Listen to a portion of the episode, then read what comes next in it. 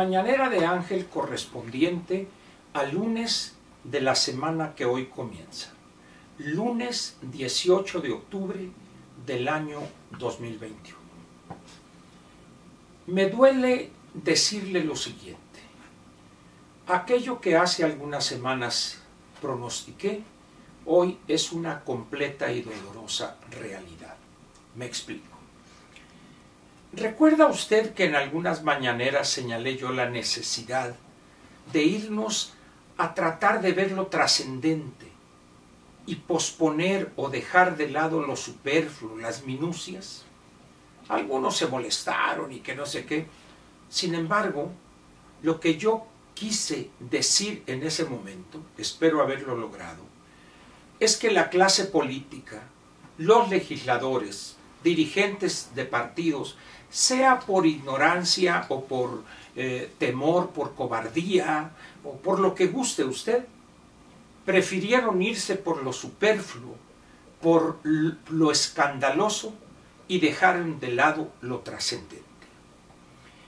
El 8 de septiembre de cada año, como establece la Constitución, excepción hecha en los años eh, estos eh, que antes, cuando el cambio de gobierno se hacía el 30 de noviembre, en este gobierno será el 30 de septiembre, pero en términos generales era el 8 de septiembre la fecha límite para el Ejecutivo Federal entregar al Congreso lo que hemos dado en llamar el paquete económico.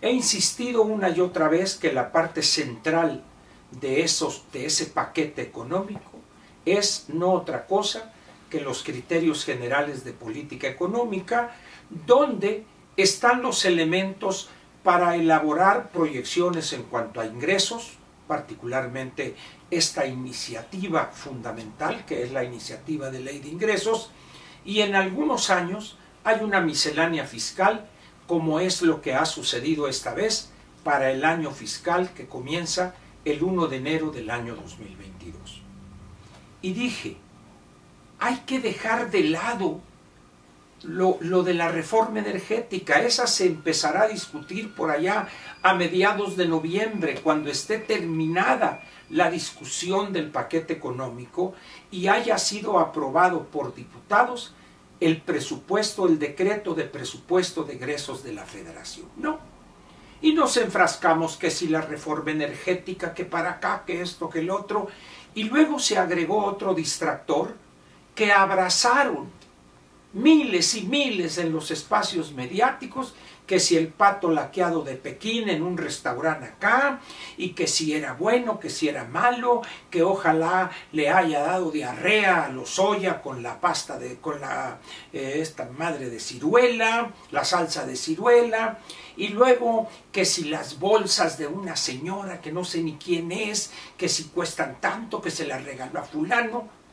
Mientras tanto, tal y como les dije, Morena y los suyos se dedicaron, fíjese usted nomás la sinvergüenzada y la falta de honradez intelectual, a elaborar el dictamen que ni siquiera ha sido discutido en la comisión correspondiente en diputados, que es la comisión de presupuesto y cuenta pública, no ha sido discutido ahí, o en la comisión, perdón, de Hacienda, no ha sido discutido, no se han reunido, pero ya está elaborado el, dictamen que hoy mismo quizá empezará a matacaballo y que tú qué opinas y que esto y que el otro, para que el martes, es decir, mañana 19, hasta morir, se saque a base de pura aritmética. En pocas palabras, estaremos ante un, una iniciativa a la que no se le cambiará, ojalá y me equivoque, una sola coma. Y dice uno, bueno, ¿y qué hicieron los legisladores de la oposición durante este tiempo que va del 8 de septiembre al 20 de octubre? Estamos hablando de 42 días. ¿Qué hicieron? Ocuparse de lo que no sabemos ni siquiera cuándo empezará a ser discutido en comisiones. El tema de esa mal llamada reforma constitucional energética. dice uno, así no es posible avanzar. Aquí repito la pregunta que hice hace un rato. ¿A qué se debe esta conducta de nuestros legisladores? ¿Será acaso, como bien describió en esas tres grandes categorías Macario Esquetino hace unos días en su gran colaboración en el periódico El Financiero, que dijo, o estos señores callan por cobardes, por ignorantes, por ignorantes ingenuos, o por sinvergüenzas, pillos. ¿Por qué, ¿Por qué no exigieron los legisladores de oposición, en este caso los diputados de oposición, ¿por qué no exigieron que se le prestara atención a ese proyecto de iniciativa de ley de ingresos? ¿A qué se debió? ¿Una negociación en lo oscurito? ¿Cuál negociación? La imposición que aceptaron por andar allá metidos. No, pues fíjese que yo no, yo, yo, pato, pato laqueado, no. Mejor tráigame, usted un pollito con pao. O un pollito a la jonjolí, viera usted cómo me gusta a mí. O algún cerdo agridulce, sí le voy a aceptar. Pero el pato como que no, eh, la piel del pato tiene mucho colesterol.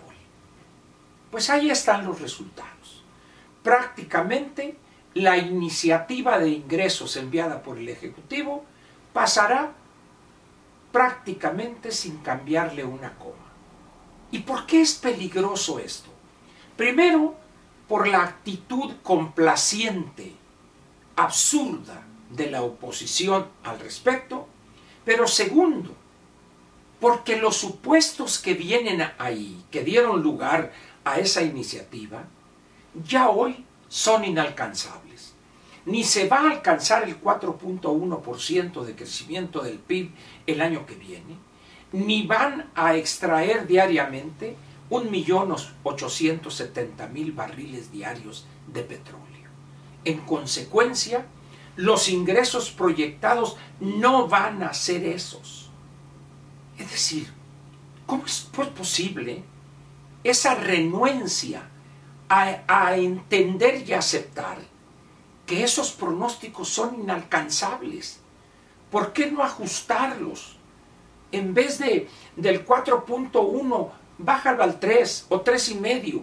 ¿Cuántos miles de millones de pesos se dejarán de recibir? ¿Cuántos? ¿Cuántos empleos se dejarán de crear? Y así. Pero no, Ahí andábamos que si el pato, que si la bolsa de acá y que si no se la regalaron y que las mangas del chaleco. Bueno, ¿qué, ¿qué representa una conducta de nuestros legisladores como la que describo? Simple y sencillamente una forma perversa de corrupción. Repito, por las razones que usted guste, los legisladores de la oposición, en este caso en Cámara de Diputados, callaron ante un engendro muy pero muy alejado de la realidad. Eso, negarse a exigir que se discutiera ese contenido de la ley de ingresos y sobre todo algunos aspectos en la miscelánea fiscal, ¿quién sabe hoy lo que va a significar para millones de, contribuyentes o para millones de mexicanos en la informalidad ese régimen de confianza. ¿Cómo los va a afectar? Además, ante la necesidad de obtener recursos de donde fuere, hay un golpe que se le va a dar al porcentaje de aportaciones de los agentes económicos privados a las instituciones o donatarias autorizadas para hacer filantropía. Es decir, ¿cómo es posible que hayan dejado pasar esas cosas? Sin embargo, eso es lo que ha sucedido. Lo va a ver usted hoy más tarde y lo va a ver mañana. Aquellos, los sombrerazos y gritos y que esto y esto, una reserva en lo particular y que se desecha y otra vez, va a ver exactamente lo mismo que hace muchísimos años. ¿Es posible criticar a esos legisladores de oposición? No solo es posible, Es imperativo hacerlo. Porque con esa conducta, las perspectivas para la oposición, no solo el 2024, el mismo 2022, lucen difíciles. Pues ya estamos eh, entrados en esto y hay que seguir. Que le envíen la minuta al Senado de la República y a ver qué papel desempeñan los senadores de oposición. ¿Se impondrá la aritmética también allá? ¿O habrá alguna negociación para cambiar esto, cambiar lo otro? No lo sé. Pero la verdad es que el mal está hecho.